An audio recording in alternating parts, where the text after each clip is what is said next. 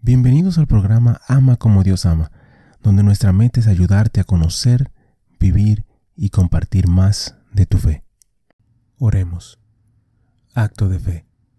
Dios mío, expresamente creo en ti, único y verdadero Dios, en tres personas, iguales y distintas, Padre, Hijo y Espíritu Santo. Creo que Jesucristo, Hijo de Dios, se encarnó y murió por nosotros, y vendrá a juzgar a vivos y a muertos. Creo en estas y todas las verdades que la Santa Iglesia Católica enseña, porque tú la has revelado que eres infalible. Conforme a esta fe, quiero vivir siempre. Señor, aumenta mi fe. Amén. En este episodio, en este programa, me gustaría hablar sobre la Epifanía. ¿Qué es la Epifanía? ¿Qué significa la Epifanía? ¿Qué podemos aprender de ella? La palabra Epifanía es una palabra que eh, es común o se, se usa mucho durante el tiempo de Navidad, tiempo de Adviento. Pero ¿qué significa o qué debo yo aprender de la Epifanía? Bueno, una Epifanía simplemente es una revelación o una manifestación. La Epifanía en la iglesia es la revelación o la manifestación de Dios para con nosotros los seres humanos. La Epifanía es un mensaje de Dios para nosotros. Dios se nos revela y quiere que aprendamos más y más de Él, porque eso es lo que nos ayuda a conocerlo más y a estar en relación con Él. Dios se revela a nosotros diariamente, de una forma u otra. Muchas veces no lo reconocemos como una revelación de Dios o una manifestación de Dios, pero en realidad tenemos mensajes de Dios o recibimos palabra de Dios o recibimos eh, su revelación o su manifestación en nuestra vida diariamente, porque Él quiere que estemos en relación con Él, quiere que vivamos íntimamente con Él. Pero aunque Dios se nos revela diariamente, eh, quizás en forma que quizás no reconocemos, o hay veces que sí, la iglesia nos muestra eh, tres epifanías específicas para que nosotros reflexionemos o contemplemos, tres revelaciones específicas, tres manifestaciones específicas. Eh, y de estas tres me gustaría reflexionar un poquito más, me gustaría hablar un poquito más. Las tres epifanías en las cuales la iglesia nos revela específicamente para reflexionar son la visita de los reyes magos, el bautismo de Jesús y la boda de Canaán. Y muchas veces en nuestra vida eh, pensamos en la Epifanía si le hemos escuchado la palabra y solamente pensamos en la visita de los Reyes Magos. Pero esa es solamente una de las tres Epifanías que nos enseña la iglesia. Que nos enseña la iglesia. Y me gustaría reflexionar un poquito sobre cada una. Eh, comencemos con la visita de los Reyes Magos. La visita de los Reyes Magos la podemos encontrar en la Biblia, en el libro de Mateos, en el capítulo 1, perdón, Mateos capítulo 2, Mateo capítulo 2, y es el versículo del 1 al 12. Entonces, si buscamos en la Biblia, el libro de Mateos eh, es uno de los evangelios, el capítulo 2 y el versículo del 1 al 12, dice así. Después de nacer Jesús en Belén, de Judea, en tiempos de rey Herodes, unos sabios del oriente llegaron a Jerusalén, preguntando, ¿dónde está el rey de los judíos que ha nacido? Porque vimos su estrella en el oriente y lo hemos venido a adorar. Cuando lo oyó el rey Herodes, se turbó, y toda Jerusalén con él. Entonces el rey renunció, o perdón, entonces el rey reunió a todos los principales sacerdotes y escribas del pueblo y averiguó de ellos dónde había de nacer el Cristo. Y ellos le dijeron, en Belén de Judea, porque así está escrito por el profeta. Y tú, Belén, tierra de Judá, de ningún modo eres la más pequeña entre los príncipes de Judá, porque de ti saldrá un gobernante que pastoreará a mi pueblo Israel. Entonces Herodes llamó a los sabios en secreto y de ellos determinó el tiempo exacto en que había aparecido la estrella. Y enviándolos a Belén, dijo, vayan y busquen con diligencia al niño, y cuando lo encuentren, avíseme para que yo también vaya y lo adore. Después de oír al rey, los sabios se fueron, y la estrella que había visto en el oriente iba delante de ellos, hasta que llegó y se detuvo sobre el lugar donde estaba el niño. Cuando vieron la estrella, se regocijaron mucho con gran alegría. Entrando en la casa vieron al niño con su madre María, y postrándose lo adoraron. Y abriendo sus tesoros, le presentaron obsequios de oro, incienso y mirra. Y habiendo sido advertidos por Dios en sueños que no volvieran a Herodes, se fueron para su tierra por otro camino. Palabra del Señor. Algunos puntos de reflexionar sobre esta lectura y sobre la Epifanía en sí es que la revelación que se presenta con la visita de los Reyes Magos es que Jesús es Dios. La estrella, la luz que guió a los magos, los guió hacia el nacimiento del Salvador, el nacimiento del Mesías, de Dios hecho hombre. Por esta razón los magos se postraron ante él, porque reconocieron que estaban ante la presencia de Dios. De igual manera Dios es esa luz o estrella que nos guía en este mundo. Él quiere que sigamos su camino y que sigamos su luz, que lo reconozcamos como tal.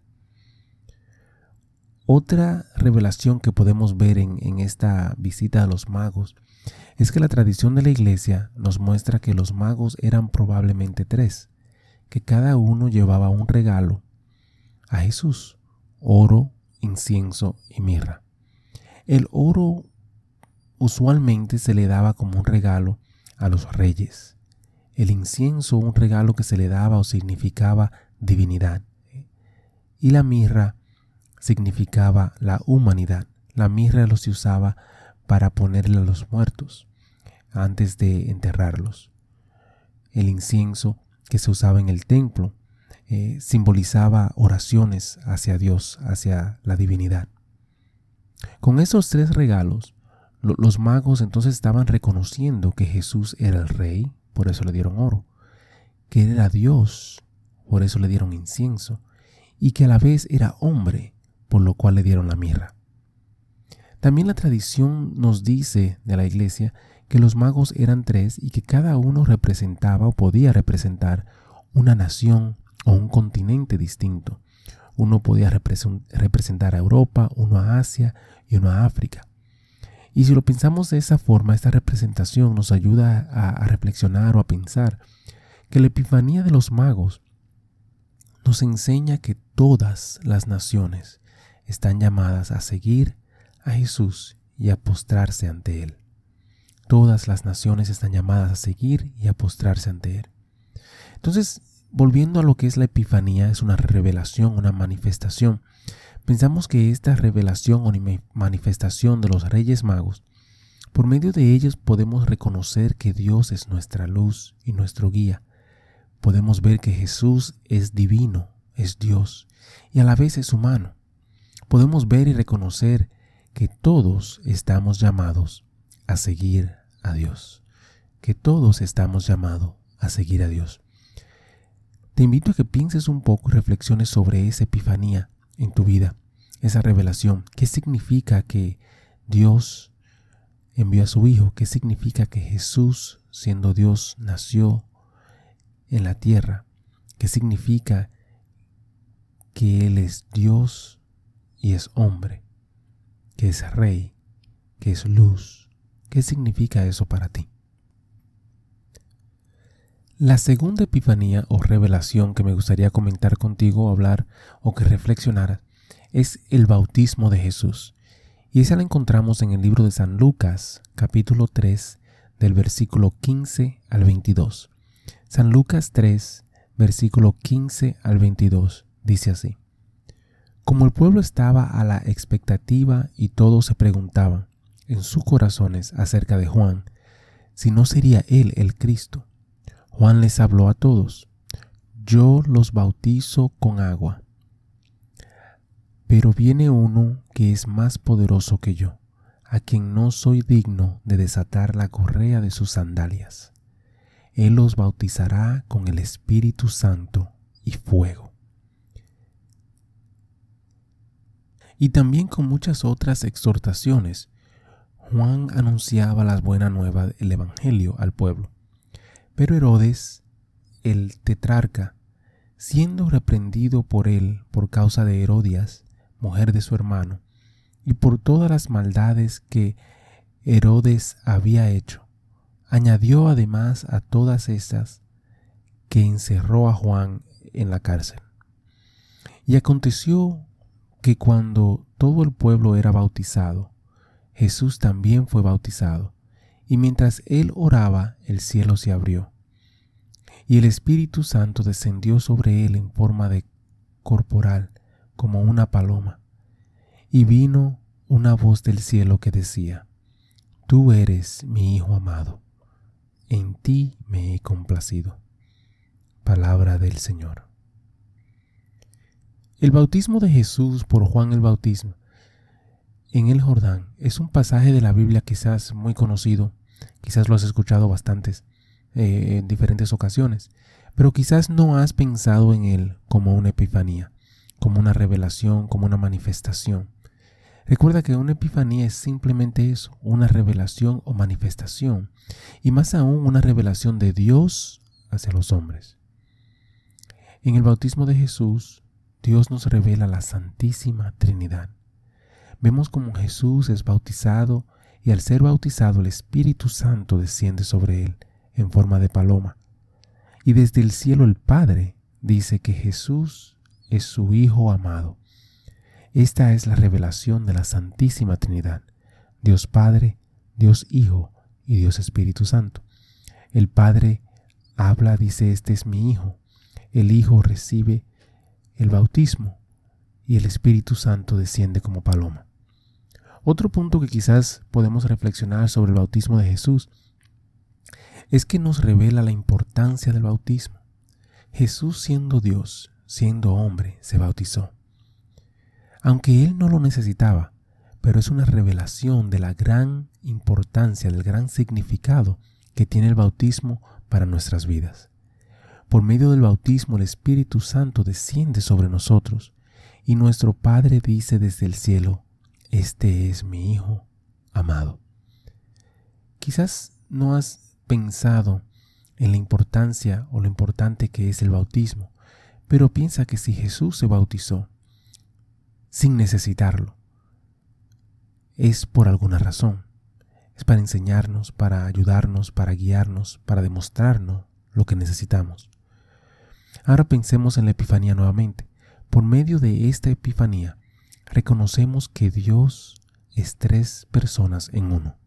Es Padre, es Hijo y es Espíritu Santo. Te invito a que pienses, reflexiones sobre esta manifestación, sobre esta epifanía un segundo, y que pienses qué significa que Dios es Padre, Hijo y Espíritu Santo para ti. ¿Qué significa que el bautismo lo recibimos porque Jesús lo recibió? ¿Qué significa que por medio del bautismo recibimos al Espíritu Santo, ¿Qué significa que por medio del bautismo el Padre se alegra y dice, este es mi Hijo, mi Hijo amado. La última epifanía o revelación, la cual la iglesia nos da para reflexionar o para pensar, es las bodas de Canaán. Y las bodas de Canaán, las bodas de Canaán se encuentran en el libro de San Juan, capítulo 2, del 1 al 11. San Juan capítulo 2, versículo 1 al 11.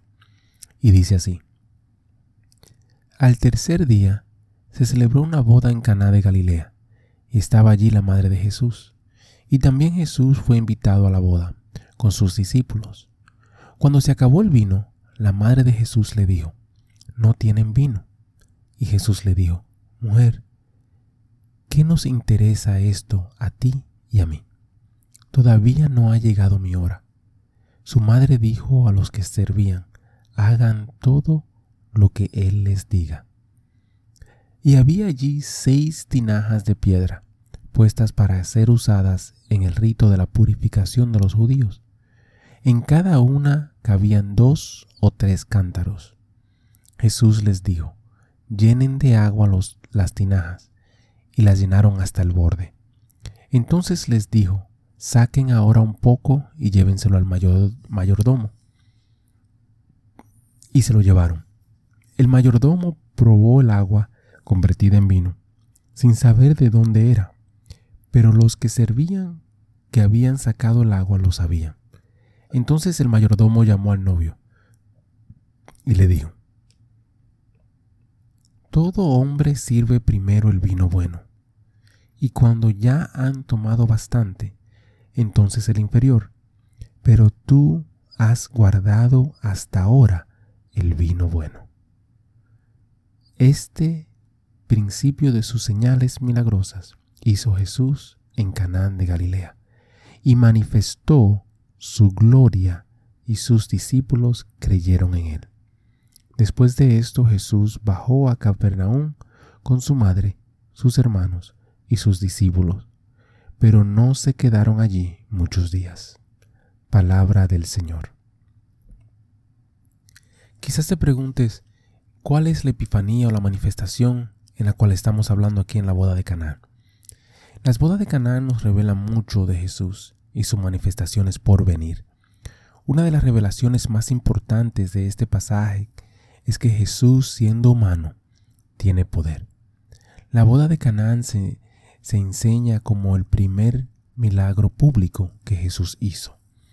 Como tal nos revela la divinidad de Jesús públicamente, la parte de Jesús que es divina. En el pasaje que acabo de leer, nos muestra que por medio del milagro o la señal, Jesús manifestó su gloria. La gloria manifestada fue tan grande que sus discípulos creyeron en él.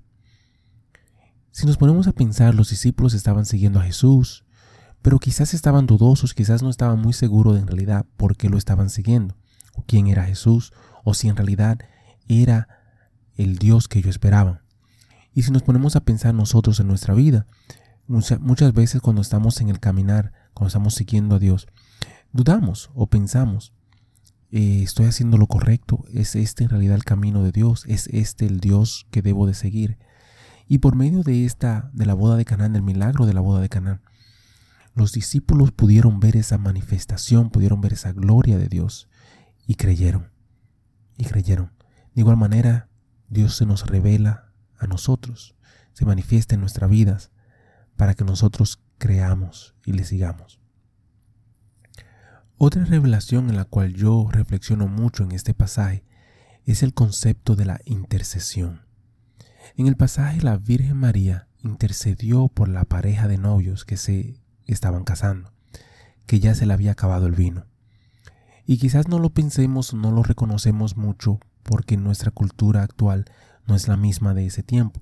Pero en ese tiempo cuando habían bodas, la boda duraban hasta siete días. Era, era lo usual, siete días. Y en esos siete días la pareja tenía que darle comida y bebida a todos los invitados. Una de las vergüenzas más grandes que tú podías pasar es que se te acabara el vino. Si te acabara el vino, es un símbolo de, de pobreza, era un símbolo de eh, que el matrimonio en realidad no iba a ser fructífero. Si se acababa el vino, era un símbolo de que eh, algo malo iba a pasar en términos del matrimonio, que no iba a durar eh, lo que debería durar un matrimonio, que no era fructífero, que no tenía, no iba a ser sobreabundante. Entonces imagínese la vergüenza del novio y la novia si se sabe que no hay vino. Si en realidad a mitad de camino en términos de, de los siete días de celebración se te acaba el vino. ¿Cuáles dudas entrarían en tu mente? ¿Cuáles dudas entrarían en la mente de tus invitados, de tus padres, de tu madre. Y eso es algo en lo cual vemos que la Virgen María intercede. Trata de prevenir un lamento, trata de prevenir un dolor, trata de prevenir un sufrimiento. Y hoy día nosotros lo vemos de igual manera. Vemos que la Virgen y los santos interceden por nosotros. interceden como de igual manera nosotros debemos interceder por nosotros, por nuestros hermanos, nuestros compañeros. Eh, y esa es la grandeza que yo veo también en esta reflexión en las bodas de Caná, la palabra intercesión y cómo la Virgen María nos enseña a interceder por nuestros hermanos y de igual manera pedir para que ella interceda por nosotros. Jesús comentó que, que no era su hora, que no era su tiempo en el pasaje, pero sin embargo lo hizo, hizo ese milagro. ¿Por qué lo hizo? Por la intercesión. Esta epifanía nos muestra que nuestra intercesión por los demás no solo es eficaz, sino que también es importante y necesaria. Por medio de esta epifanía podemos reconocer el poder de Dios, la grandeza de Dios, la gloria de Dios y a la vez el poder, la necesidad y la importancia de lo que es la intercesión. Así como, como comencé a hablar en, en este episodio, una epifanía es una manifestación o una revelación de Dios a nosotros los hombres. Es como Dios nos demuestra algo de su divinidad a nosotros. Dios se nos revela para que lleguemos a conocerlos más, a confiar en Él más, a amarlo más, a creer y crear una relación de Dios con nosotros como Padre e hijos. Dios se nos revela diariamente en forma personal, pero al igual la Iglesia nos quiere mostrar tres epifanías específicas para reflexionar, para pensar. recuerda que ellas son la visita del rey de los reyes magos, el bautismo de, Jesús en el Jordán y las bodas de Caná. Estas tres epifanías tienen mucho para reflexionar y Dios te puede mostrar algo específico de tu vida en esas tres. Recuerda que Dios es nuestra luz, esa luz que se refleja en medio de la oscuridad. Él quiere que sigamos esa luz. El llamado es para todas las naciones, es para todo el mundo. Dios quiere que participemos en su divinidad. Nos revela su poder, su gloria, su majestad y su amor. Y Él quiere que aprendamos a interceder por nuestros hermanos. Te invito a que le pidas a Dios que se revele en tu vida, que se manifieste en ti y que tú puedas en realidad confiar en Él, que tú puedas creer en Él, que tú puedas ver el mensaje que Él tiene para ti y que Él quiere que tú hagas. Te invito hermano, hermana, a que tomes un tiempo y reflexiones sobre esas epifanías, sobre esas manifestaciones, y de igual manera que pienses en tu vida, en qué forma se ha manifestado, se ha revelado Jesús, Dios, en tu vida. Y te invito a, como siempre, a que compartas, compartes el amor, las bendiciones, los dones, las virtudes que Dios te ha dado con tus hermanos, con los más necesitados. Una forma de las más fáciles de hacerlo es simplemente con una sonrisa, simplemente con un gesto, con un saludo. Te invito a que saludes a alguien, que le des una sonrisa, que le des un gesto de amor y que hagas oración por las personas a tu alrededor.